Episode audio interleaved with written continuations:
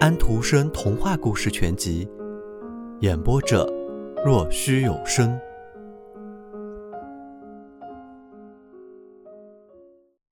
光棍汉的睡帽。哥本哈根有一条街，这条街有一个奇特的名字——赫斯肯街。为什么它叫这个名字？它又是什么意思呢？它是德文，但是人们在这里委屈德文了。应该读成 “hausen”，意思是小屋子。照着这些小屋，在当时以及许多年来都和木棚子差不多大，大概就像我们在集市上搭的那些棚子一样。是的，诚然是大一点，有窗子，但是窗框里镶的却是牛角片或者尿泡皮，因为当时把所有的屋子都镶上玻璃窗是太贵了一点。不过那已经是很久很久以前的事了，连曾祖父的曾祖父在讲到他的时候，也都称他为“从前已经几百年了”。布莱梅和吕贝克的富商们在哥本哈根经商，他们自己不来，而是派小厮来。这些小厮们住在小屋街的木棚里，销售啤酒和调味品。德国啤酒真是好喝极了，种类很多很多。布莱梅的、普鲁星的、艾梅斯的啤酒，是啊，还有布伦瑞克的烈啤酒。再说，还有各种各样的调味品，譬如说番红花、回芹、姜，特别是胡椒。是啊，这一点是这里最有意义的。就因为这个，在丹麦的这些德国小厮得了一个名字——胡椒汉子。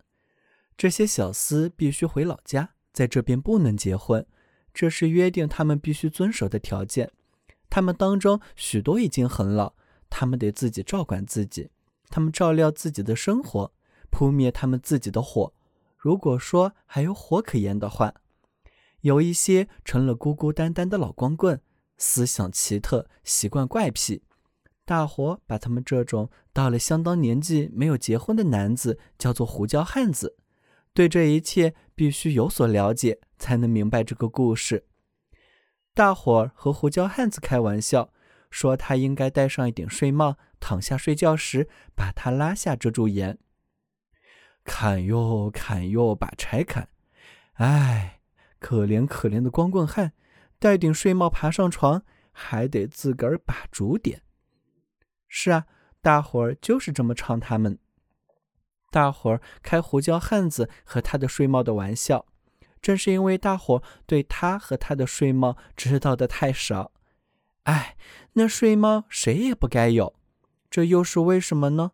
是啊，听着，在小屋街那边，早年时候街道上没有铺上石块，人们高一脚低一脚，尽踩在坑里，就像在破烂的坑道上走似的。那儿又很窄。住在那里的人站着的时候，真是肩挨着肩，和街对面住的人靠得这么近。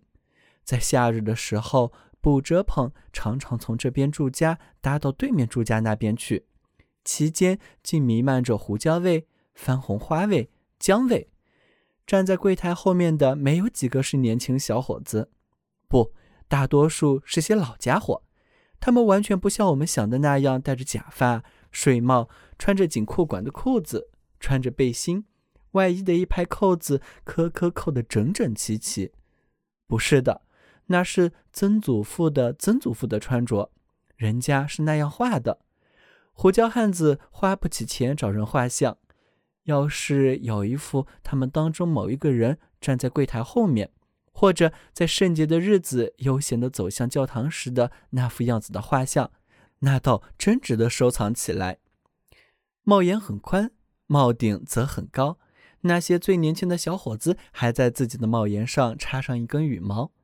毛料衬衣被复韵平贴的麻料硬领遮着，上身紧紧的，扣子都全扣齐了。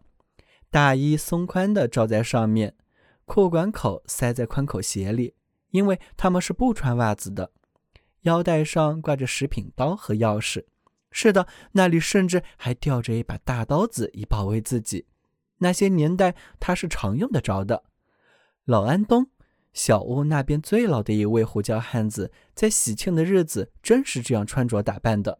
只不过他没有耐高顶帽，而是戴着一顶便帽，便帽下有一顶针织的小帽，地地道道的睡帽。他对这睡帽很习惯了，总是戴着它。他有两顶这样的帽子，正是该画他这样的人。他身材瘦的像根杆子，嘴角、眼角全是皱纹，手指和手指节都很长，眉毛灰蓬蓬的，活像两片矮丛。左眼上方耷拉着一撮头发，当然说不上漂亮，但是却让他非常容易辨认。大伙知道他是从不来梅来的，然而他又不真是那个地方的人。他的东家住在那里，他自己是图林根人，是从艾森纳赫城来的，紧挨着瓦尔特堡。这个地方老安东不太谈到，可是他更加惦念这个地方。